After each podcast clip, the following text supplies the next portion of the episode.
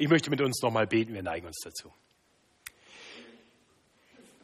Himmlischer Vater, danke, dass du uns lehrst. Danke, dass du uns deinen Sohn Jesus Christus gesandt hast, der uns viel gelehrt hat und der dann sein Leben gegeben hat, entsprechend deines guten Planes, als Lösegeld für viele. Danke, dass wir uns als Gemeinde versammeln dürfen, weil du deine Gemeinde erkauft hast durch Jesu Blut.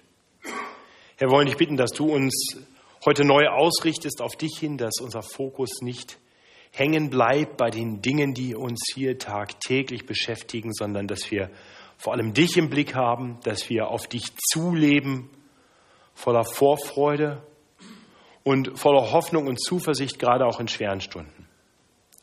Herr, und ich möchte dich bitten, dass du uns jetzt Konzentration schenkst, dass wir auf dich hören. Hilf mir, treu nur das zu sagen, was du uns sagen willst. Und gib uns Ohren und Herzen, um dein Wort aufzunehmen und um uns durch dein Wort verändern zu lassen.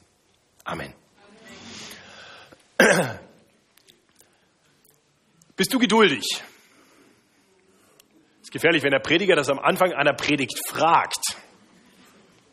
Noch dazu, wenn er bekannt dafür ist, relativ lang zu predigen. Aber darum geht es mir nicht. Nein, es geht mir darum, dass wir in der Weihnachtszeit erlebt haben, wie Geduld ein hohes und seltenes Gut ist, gerade bei den Kindern, nicht wahr? Diese, diese Anspannung, diese Vorfreude auf die Bescherung. Da war wenig Geduld oft feststellbar. Ich denke nicht nur bei uns zu Hause. Und das Erstaunliche ist, diese Zeit des Wartens, die ist jetzt nicht vorbei. Getreu eines alten Fußballspruchs, nach dem Weihnachtsfest ist vor dem Weihnachtsfest. Nicht kaum war die Bescherung vorbei, gab es doch schon wieder die ersten Kinder. Christian Heckemann hat äh, davon ein bisschen aus seiner Familie erzählt und ich konnte sagen, es kommt mir bekannt vor, dass die Kinder schon gleich sagen, oh, ich weiß, was ich mir nächstes Jahr zu Weihnachten wünsche. Vielleicht auch mit einer gewissen Enttäuschung, weil nicht genau das Richtige dabei war. Oder ist jetzt Geduld gefragt? Es ist auch noch ein Schaltjahr, das heißt, es sind noch 349 Tage bis Heiligabend. Da wird Geduld auf die Probe gestellt. Und doch dürfen wir wissen, Weihnachten kommt bestimmt. Und ich bin mir ziemlich sicher, dass für manchen unter uns, gerade Erwachsenen, das Weihnachtsfest dann vielleicht doch tatsächlich wieder etwas plötzlich, ja fast etwas überraschend kommt. Es ist schon wieder so weit. Ja, so ist das mit Warten. Die einen können es nicht abwarten und die anderen werden überrascht, obwohl man weiß, was kommt. Und ich denke, genau darum geht es in dem Gleichnis, das Jesus seinen Jüngern lehrt, mit dem wir uns heute beschäftigen wollen. Das Gleichnis, das eingeleitet wird durch den Text, den Christian Heckemann uns gerade gelesen hat. Ich denke, dieser, dieser Text sollte uns vor die Frage stellen, wie leben wir in Erwartung des Kommen des Herrn? Und was machen wir in dieser Wartezeit? Ich möchte heute und nächste Woche die Allianz Gebetswoche so etwas einrahmen mit zwei Predigten über das Thema Gebet. Zwei Predigten zu dem, aus dem gleichen Kapitel der Bibel, aus Lukas 18. Da lehrt Jesus nämlich anhand von zwei Gleichnissen, wie wir beten sollen. Und heute kommen wir zu diesem ersten der beiden Gleichnisse. Und das ist Lukas 18, die Verse 1 bis 8. Und ich möchte Sie herzlich einladen, wenn Sie die Bibel dabei haben, die ruhig aufzuschlagen. Seite 95 im hinteren Teil der ausliegenden Bibel müsste das sein. In der mitgebrachten Bibel, da finden Sie das ganz bestimmt auch. Lukas Kapitel 18 ab Vers 1. Und ich lese uns diesen Text. Er, das ist Jesus, sagt ihnen, das sind seine Jünger, aber ein Gleichnis darüber, dass sie alle Zeit beten und nicht nachlassen sollten. Und sprach, es war ein Richter in einer Stadt, der fürchtete sich nicht vor Gott und scheute sich vor keinem Menschen. Es war aber eine Witwe in derselben Stadt, die kam zu ihm und sprach, schaffe mir Recht gegen meinen Widersacher. Und er wollte lange nicht. Danach aber dachte er bei sich, wenn ich mich schon vor Gott nicht fürchte, noch vor keine Menschen scheue, so will ich doch dieser Witwe, weil sie mir so viel Mühe macht, Recht schaffen. damit sie nicht zuletzt komme und mir ins Gesicht schlage. Da sprach der Herr, hört, was der ungerechte Richter sagt. Sollte Gott nicht auch Recht schaffen seinen Auserwählten, die zu ihm Tag und Nacht rufen? Und sollte er es bei ihnen lange hinziehen? Ich sage euch, er wird ihnen Recht schaffen in Kürze. Doch wenn der Menschensohn kommen wird, meinst du, er werde Glauben finden auf Erden? Die Botschaft dieser Predigt ist im Prinzip ganz simpel. Wir sollten alle Zeit und ohne Nachlassen beten, im Vertrauen darauf, dass Gott seine Erwählten, seine Kinder liebt und ihre Gebete gerne und schnell beantwortet. Und wir sollen das tun, damit er uns dann im Glauben findet, wenn er wiederkommt. Ja, relativ klar. Also ausdauernd beten, auf Gott vertrauen, sodass er uns im Glauben findet, wenn er wiederkommt. Wir wollen diesen Text in drei Abschnitten betrachten und ich denke, wir können noch ganz viel lernen, was uns dann hilft, auch diese Kernaussage viel besser zu verstehen und vielleicht auch entsprechend dann zu leben mit Gottes Hilfe. Zuerst einmal wollen wir uns nur Vers 1 anschauen und die Einleitung des Gleichnisses und dabei wollen wir den Kontext betrachten, der uns nämlich helfen wird, diesen Aufruf zu einem dauerhaft nicht nachlassenden Gebet zu verstehen. Dann wollen wir uns das Gleichnis selbst anschauen, das Gleichnis von dem ungerechten Richter, dem gottlosen Richter und der bittenden Witwe. Und dann wollen wir, und dabei werden uns die Verse 6 bis 8 helfen, darüber nachdenken, was ist denn jetzt eigentlich genau damit auf sich hat? Was ist die Lehre, die uns Jesus vermitteln will? Warum sollen wir alle Zeit beten und nicht nachlassen? Ja, das sind die drei Abschnitte, die wir betrachten wollen miteinander. Kommen wir zuerst zu Vers 1. Dort beginnt Jesus diesen, diesen Aufruf zum Gebet. Er sagt ihnen ein Gleichnis darüber, dass sie alle Zeit beten und nicht nachlassen sollten. Vielleicht haben Sie sich gerade gewundert, warum der Christian Heckemann in der Textlesung so komisch gelesen hat, nämlich Kapitel 17 und dann bis zu Kapitel 18, Vers 1. Warum er sich nicht ordentlich an die Kapiteleinteilung gehalten hat. Nun, die Kapiteleinteilung, die ist nicht göttlich inspiriert. Ich hoffe, das ist uns klar. Die Kapiteleinteilung wurde erst am Anfang des 13. Jahrhunderts eingeführt, einfach nur, um es ein bisschen leichter zu machen, einen Text in der Bibel zu finden. Ist also eine gute Sache, dass wir diese großen Zahlen, Kapiteleinteilung haben und diese kleinen Zahlen, Verseinteilung, damit, wenn ich sage, wir schauen in Kapitel 18, Vers 5, jeder weiß, was ich meine. Ganz hilfreich, aber manchmal auch nicht so hilfreich, weil es uns scheinbar ein, ein Abschnitt vortäuscht, wo vielleicht gar keiner ist. Vortäuscht, dass es sich um zwei losgelöste Dinge voneinander handelt, die ursprünglich einfach miteinander zusammenhingen.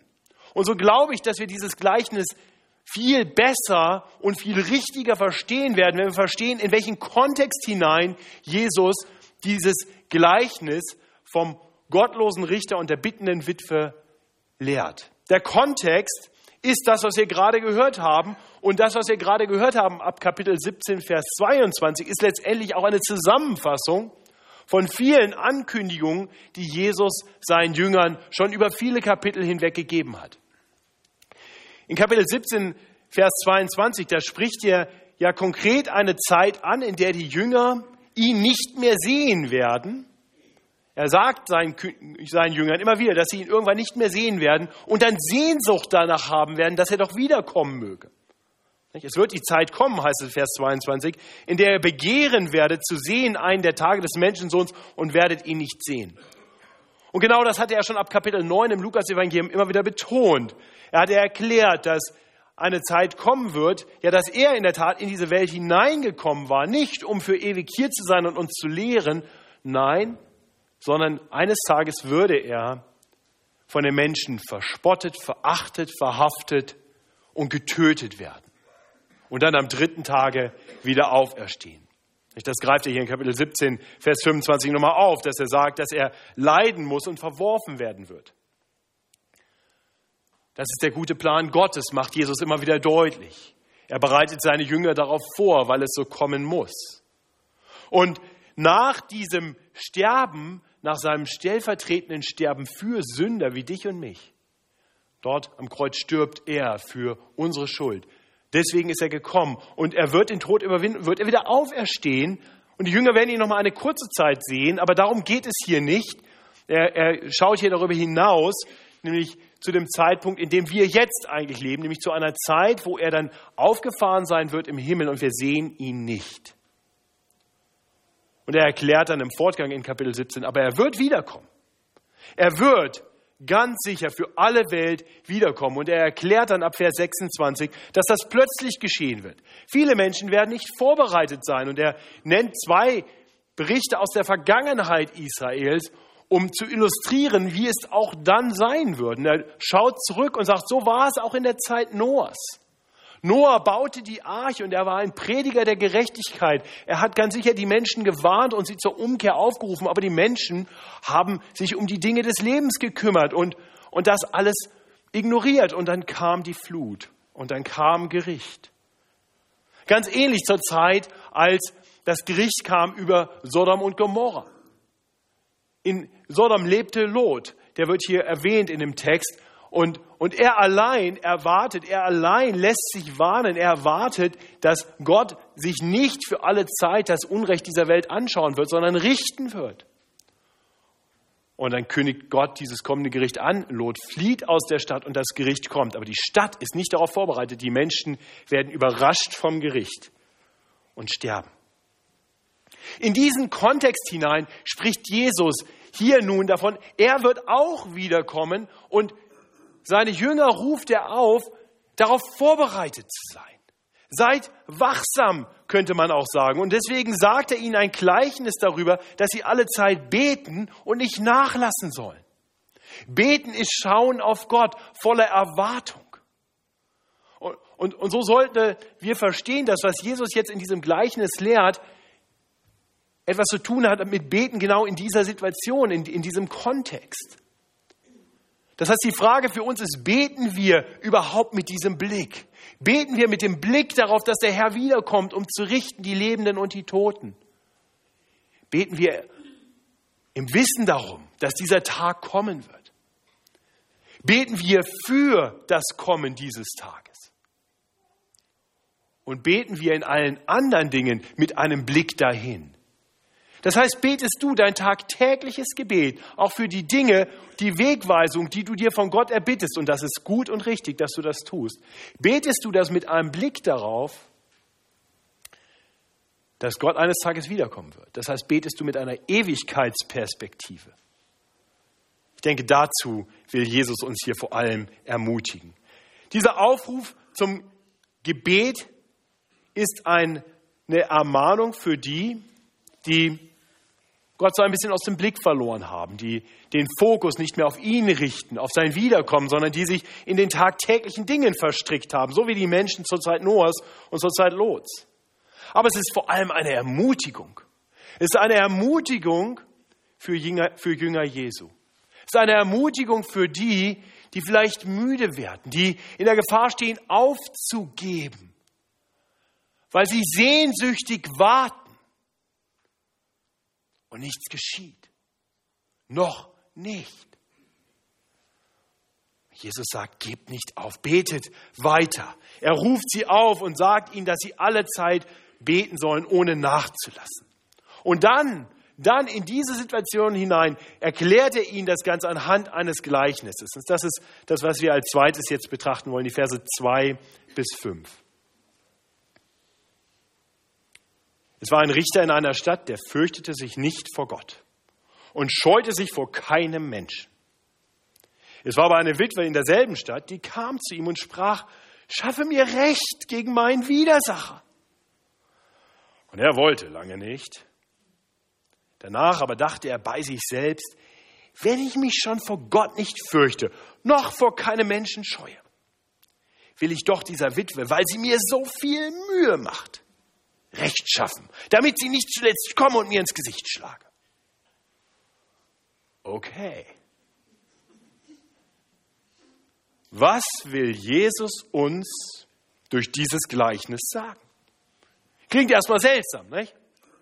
Finden wir übrigens im Lukas-Evangelium immer wieder so, so Gleichnisse, in denen der Protagonist, der ja eigentlich so die Rolle von Gott einnehmen soll, irgendwie so ganz anders ist. Vielleicht hat der eine oder andere Kapitel 11 noch so im Ohr. Gibt es ein ganz ähnliches Gleichnis, nachdem wir die Lukas-Variante des Vaterunsers gelehrt bekommen von Jesus, erklärt er auch anhand eines Gleichnisses von einem Freund, der Besuch bekommt, überraschend und nicht genug zu essen hat und zu seinem Freund geht und jetzt ihn darum bitten will, ihm doch was zu geben und der, und der Freund sagt, oh, ich, meine Kinder liegen schon im Bett und es ist warm und gemütlich hier und stör mich nicht, lass mich in Ruhe. Der wird auch mit Gott verglichen, so der, der Mann, der im Bett liegt und keinen Bock hat. Ja? Und, und dann klopft er lang genug an die Tür, bis Gott dann endlich aufmacht. Also der Freund aufmacht. Und das soll dann irgendwie uns helfen zu verstehen, wie wir beten sollen. Oder in Kapitel 16, da gibt es ein Gleichnis von einem unehrlichen Verwalter, der mit fremdem Geld sich Gunst bei den Menschen erkauft und so sollen wir dann auch sein. Verwirrend, diese Gleichnisse, zumindest auf den ersten Blick. Hier taucht nun ein Richter an der Stelle Gottes auf, der wird uns zweimal beschrieben als jemand, der weder Gott fürchtet noch die Menschen scheut. Also sich um die Menschen schert letztendlich. Und dann ist die Rede von einer Witwe, und wir müssen uns klar machen, die Witwen damals, die waren in einer ganz besonders schlechten Situation. Ja, grundsätzlich war es so, dass Frauen damals sehr wenig Rechte hatten und im Prinzip auf den Schutz von Männern angewiesen waren.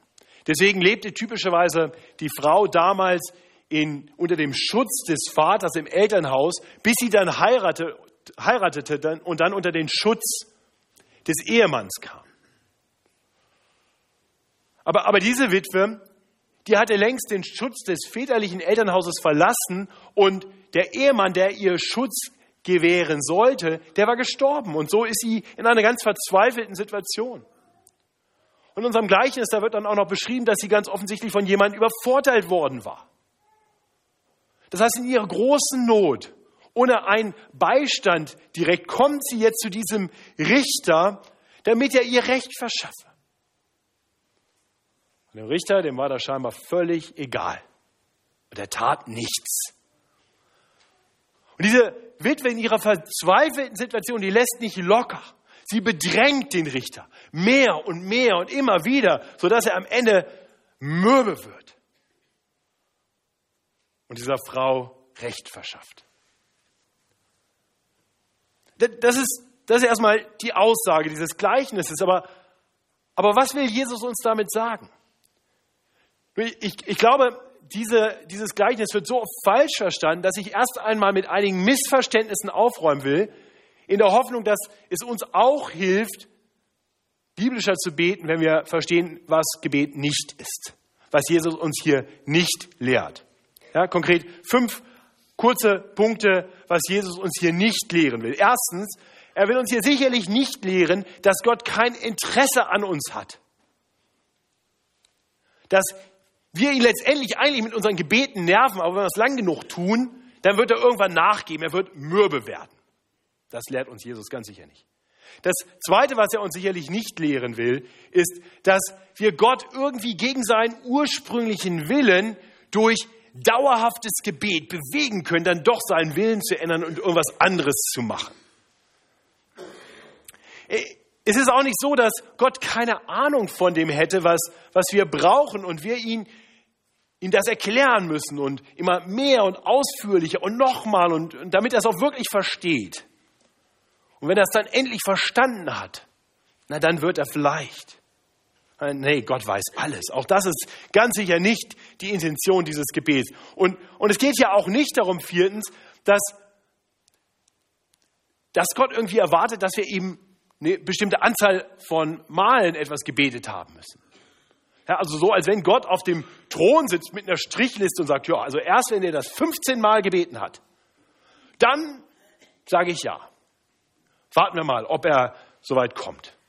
Ganz sicher nicht, so ist Gott nicht. Das ist ein Vater, der seine Kinder liebt und ihnen gerne gibt und das gibt, was sie brauchen. Nein, das, das wäre nicht biblisch, so zu denken. Und schließlich, fünftens, ist es sicherlich auch nicht so, dass wir Gott irgendwie überzeugen müssen, beeindrucken müssen durch unsere Anstrengung. Oh, schau, guck, ich bete jetzt nochmal. Und jetzt bist du doch bestimmt beeindruckt, dass ich, dass ich immer noch dabei bin. Jetzt machst du, oder? Gott ist nicht so.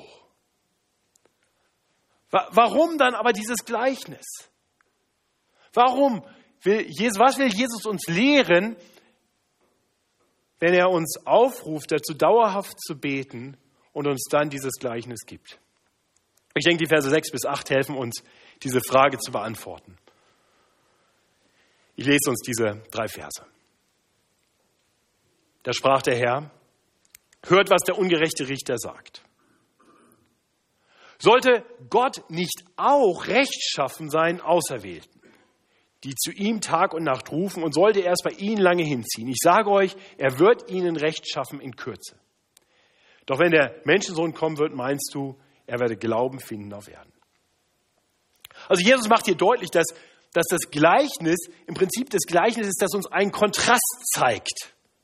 Das eine verbindende Element ist, wo das Wort auch steht. Auch Recht schaffen. Gott wird auch Recht schaffen. Und um wie viel mehr und wie viel schneller, wenn wir bedenken, wie ganz anders die sonstige Situation ist. Nicht? Gott ist kein ungerechter Richter, dem die Menschen egal sind. Und für ihn sind wir nicht so wie diese für den Richter so nervige Witwe. Nein, für ihn, wir sind seine Auserwählten, seine geliebten Kinder. Und, und unsere Gebete sind nicht etwas, das ihn letztendlich mürbe macht, sondern etwas, das er sich wünscht, wozu er uns gerade durch Jesus in Vers 1 aufgerufen hat. Das heißt, der, der Kontrast hier ist, ist ganz klar. Wenn schon dieser ungerechte Richter letztendlich die, die Bitten dieser Witwe hört, um wie viel mehr sollte dann nicht der gute Gott seinen Erwählten, seinen geliebten Kindern mit Freude geben, und zwar schnell.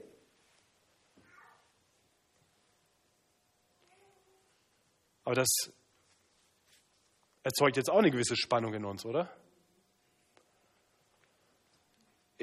Ist ja schließlich so, dass wir dass das zwar Sinn macht, aber, aber unsere Erfahrung uns doch sagt, ich erlebe immer mal wieder, dass meine Gebete gar nicht sofort erhört werden. Und dann ist es gut, noch mal ein bisschen genauer hinzuschauen. Um was genau geht es hier? Ein paar Aspekte, die wir hier bedenken sollen. Erstens, um wessen Gebete geht es? Gott hört die Gebete seiner Auserwählten, heißt es hier, die Tag und Nacht zu ihm rufen. Okay, wer ist das? Wer sind diese Auserwählten? Und wie können wir wissen, dass wir dazugehören? Also muss ich vielleicht schlussfolgern, dass wenn er meine Gebete nicht hört, dann bin ich nicht auf dieser auserwählten Liste von denen, deren Gebete beantwortet werden. Na, die Frage danach ist eigentlich ganz einfach. Die Auserwählten sind erst einmal die Jünger Jesu. Jesus spricht hier zu seinen Jüngern. Und zum Zweiten sind es die, die Tag und Nacht zu Gott rufen. Das heißt, unsere Auserwählung zeigt sich letztendlich ganz einfach daran, dass wir Jesus nachfolgen und dass wir auf Gott schauen und von ihm Gutes erwarten. Dass wir uns ihm zuwenden. Dass wir nicht aufhören, in unserem Vertrauen nach ihm zu rufen, Tag und Nacht. Weil wir erwarten, dass er kommt.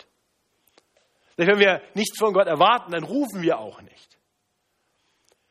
Wir hatten im, im Frühjahr eine interessante Erfahrung letztes Jahr als, als Familie.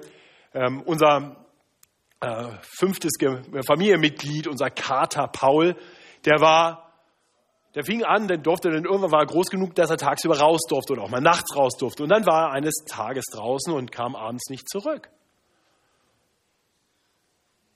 Und Anna Maria, die stolze Katzenmama, rief nach ihrem geliebten Kater. Er kam nicht. Also bekam ich den Auftrag, abends vorm Schlafengehen nochmal zu rufen. Und treu rief ich abends mit meiner doch etwas lauteren Stimme, Paul! Paulchen! Katze kam nicht. Nächsten Morgen das gleiche Spiel. Nächsten Abend das gleiche Spiel. Den Morgen danach, ich rufe wieder. Den nächsten Abend, ich rufe wieder. Am dritten Morgen immer noch kein Paulchen. Am dritten Abend immer noch kein Paulchen. Aber ich habe Tag und Nacht weiter gerufen, in der Erwartung, der kommt schon wieder. Und am vierten Morgen war er da. Wir haben eine gewisse Theorie, wo er geblieben sein könnte. Wahrscheinlich gegen seinen Willen eingesperrt irgendwo. So roch er zumindest. Aber das lassen wir mal außen vor. Das, was ich hier illustrieren will, ist der Punkt, dass wenn wir hier Wartung haben, dass er kommt, dann rufen wir Tag und Nacht. Wir rufen. Ich bin mir aber sicher, bei Paulchen hätte ich wahrscheinlich spätestens am fünften oder sechsten Tag aufgehört. Und die Frage ist jetzt, hören wir auf zu rufen, weil wir nicht mehr wirklich glauben. Die Erwählten glauben, die vertrauen auf Gott und die rufen weiter Tag und Nacht. Und vertrauen darauf, dass Gott seinen Erwählten Recht schaffen wird. Früher oder später. Zum Zweiten sehen wir hier aber auch, dass die Zusage von Jesus eben nicht die ist, dass Gott alle unsere Gebete erhört und zwar sofort. Nein, Jesus sagt, dass er die Gebete seiner Erwählten erhört, die zu ihm rufen und Recht geschaffen haben wollen. Sind das unsere Gebete? eins muss dir klar sein, Du kannst nicht irgendwie dir was ausdenken, was du gerne hättest und dafür beten und, und dann mit Gewissheit sagen, das muss dann ja geschehen. Wir haben diesen Text im, im Pastorenkreis am, am Donnerstagmorgen bei unserer Andacht betrachtet und ich habe dann gesagt, so, dann lass uns doch jetzt mal kräftig beten, dass jetzt irgendwer vorbeikommt und uns heute Mittagessen bringt und wir gehen hier nicht weg, bis das passiert. Ja, einfach treu dabei bleiben. Die waren alle nicht überzeugt und dachten, das machen wir jetzt nicht. Genau, weil, weil das keinen Sinn macht. Darum geht es auch nicht. Gott gibt uns nicht die Zusage, dass wir uns einfach irgendwas in den Kopf setzen können, aber Gott gibt uns bestimmte Verheißungen. Und wenn wir verheißungsorientiert beten, das heißt, wenn wir das beten, was Gott uns sagt, das ist mein Wille, dann dürfen wir wissen, diese Gebete erhört Herr. Und eine Verheißung, die er gegeben hat, ist, dass er wiederkommen wird, um Recht zu schaffen. Er hat uns sogar gelehrt, dass wir so beten sollen. Wir haben das vorhin übrigens gemeinsam getan. Vater und unser im Himmel, geheiligt werde dein Name, dein Reich komme, dein Wille geschehe, wie im Himmel, so auch auf Erden. Und erst als wir das erbeten hatten, das wirklich Große, da haben wir dann für die Dinge gebeten, die wir in dieser Zeit bis dahin, bis dieses Gebet beantwortet wird, brauchen. Unser tägliches Brot gib uns heute. Und dann haben wir ihm unsere Schuld bekannt, unsere, unsere, unsere Schuld, vergib uns unsere Schuld. Und, und wir haben ihm gesagt, führe uns nicht in Versuchung. Und wir haben ihm ein Versprechen gemacht sogar da drin, dass wir anderen auch vergeben wollen, so wie er uns vergibt. Und dann haben wir wieder den Fokus auf Gott gerichtet. Ein sehr gottzentriertes Gebet, nicht? Denn dein, dein Kraft, Herrlichkeit für Ewigkeit. Nun, das ist ein Gebet, das wir mitsprechen. Die Frage ist, wenn du dein Gebet selbst formuliert, wie, formulierst, wie betest du? Ich denke, unsere Gebete offenbaren, wonach wir uns sehnen, woran wir glauben, auf was wir hoffen. Ich kann auch sagen, als wir Donnerstag früh darüber nachgedacht haben im Pastorenkreis, da waren wir alle dann für eine Zeit relativ still und haben gedacht, vielleicht auch ein bisschen Armutszeugnis, eine Herausforderung für uns. Also wofür betest du? Vor allem wagst du es Gott wirklich das zu bitten, worum es hier in diesem Gleichnis, in dieser Lehre Jesu geht. Wagst du es, Gott darum zu bitten, Recht zu schaffen? Ich hoffe, dass wir nicht zu schnell Ja sagen, dass wir vielleicht einen Moment zögern. Denn, denn uns sollte ja erstmal klar sein, also wenn, wenn es jetzt hier allein um Rechtschaffen geht bei Gott, dann, dann hätten wir erst einmal ein Problem. Keiner von uns ist vor Gott im Recht. Wir alle stehen vor Gott als Menschen, die immer wieder Dinge denken und sagen und tun, die falsch sind, die Gott nicht gefallen, die unrecht sind. Wir offenbaren unseren Unglauben, wir offenbaren unser nicht immer ganz richtig funktionierendes Herz, unser, unser Verlangen, das immer mal wieder sich in die falsche Richtung entwickelt. Von, von daher wäre wär ein einfacher Aufruf nur, Gott, wir wollen Gerechtigkeit, verheerend. Unsere einzige Hoffnung findet sich in dem, der uns dieses Gleichnis lehrt, in dem, der für uns zur Gerechtigkeit geworden ist, in dem, der unser Unrecht auf sich genommen hat. Unsere einzige Hoffnung findet sich in Jesus.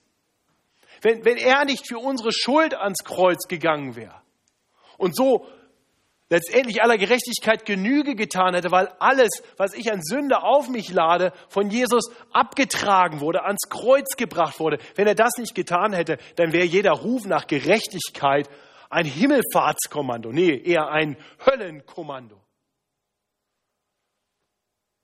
Aber preis den Herrn, er ist gekommen und er hat sein Leben gegeben als Lösegeld für viele. Und so dürfen wir wenn wir ihn als unseren Retter und Herrn kennen, wenn wir ihm nachfolgen, wissen, dass wir tatsächlich rufen dürfen nach Gerechtigkeit.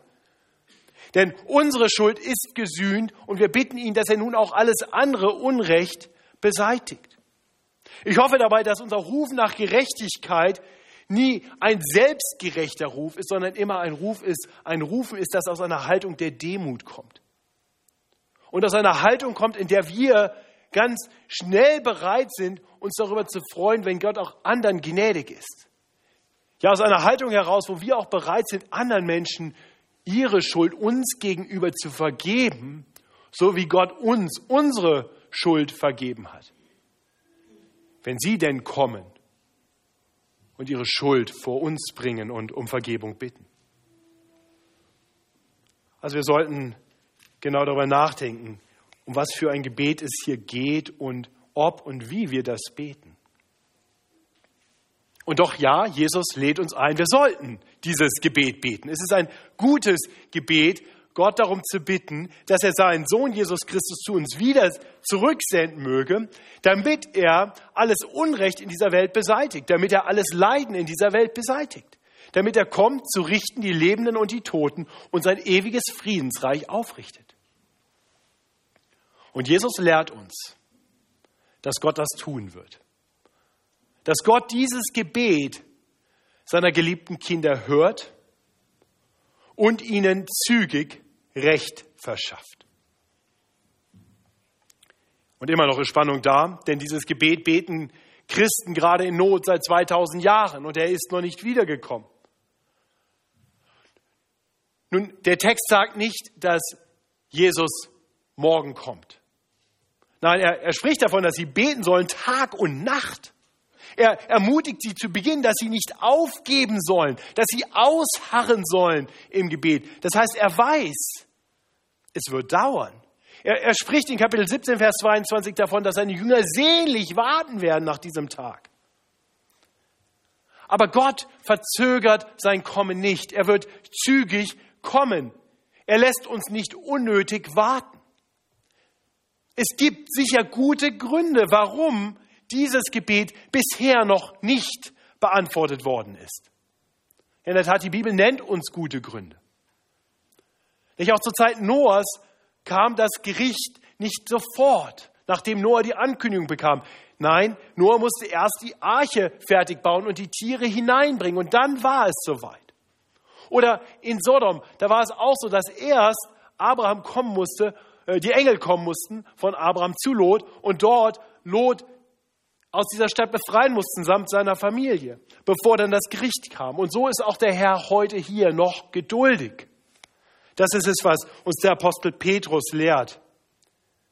Der Herr verzögert nicht die Verheißung, wie es einige für eine Verzögerung halten, sondern er hat Geduld mit uns und will nicht, dass jemand verloren werde sondern dass jedermann zur Buße finde.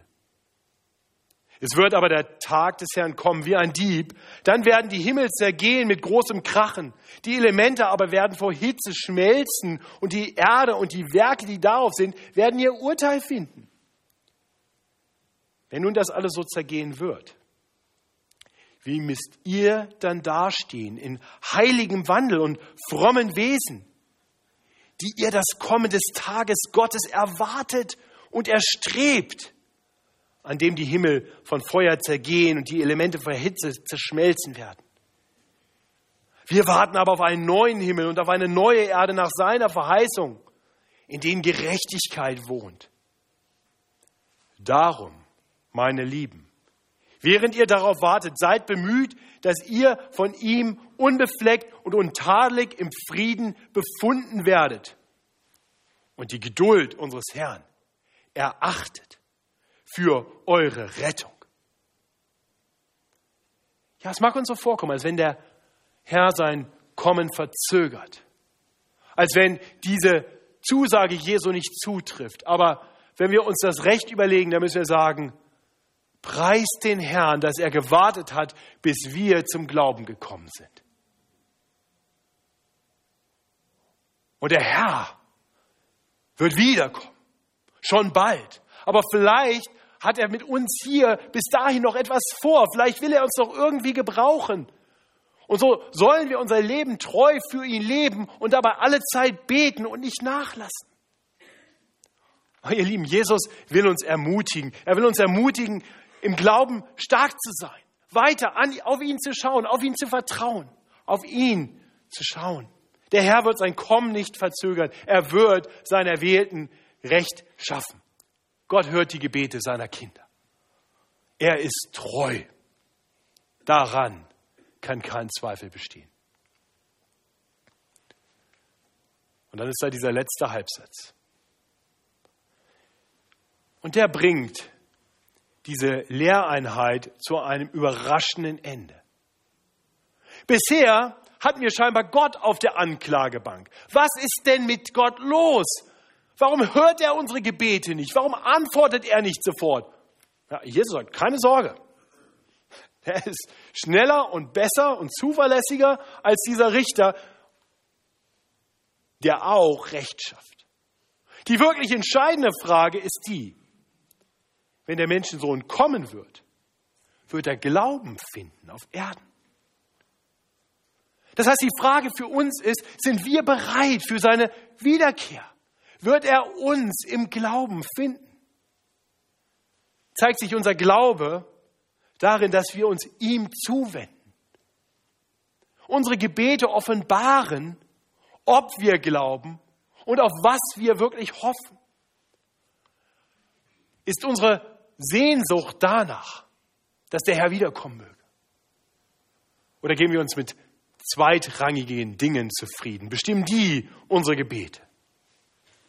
Sie tun es sicher viel zu oft. Und so möchte ich uns ermutigen mit dieser Lehre von Jesus, dass wir immer mehr unsere Gebete auf Gott ausrichten. Darauf vertrauen, dass er wiederkommen wird. Unsere Gebete auch so beten in dieser Erwartungshaltung, dass er Recht schaffen wird. Das gibt uns auch die innere Freiheit, gerade in schwierigen Situationen Dinge mal auszuhalten, mal zu ertragen. Auch mal Unrecht zu ertragen, im Wissen darum, der Richter kommt. Und möge der Herr unseren Glauben stärken Möge er uns helfen, unsere Augen immer wieder auf ihn zu richten, den Anfänger und Vollender unseres Glaubens. Komm, Herr Jesus. Amen. Lasst uns auf unseren Vater schauen, der seinen Sohn zu uns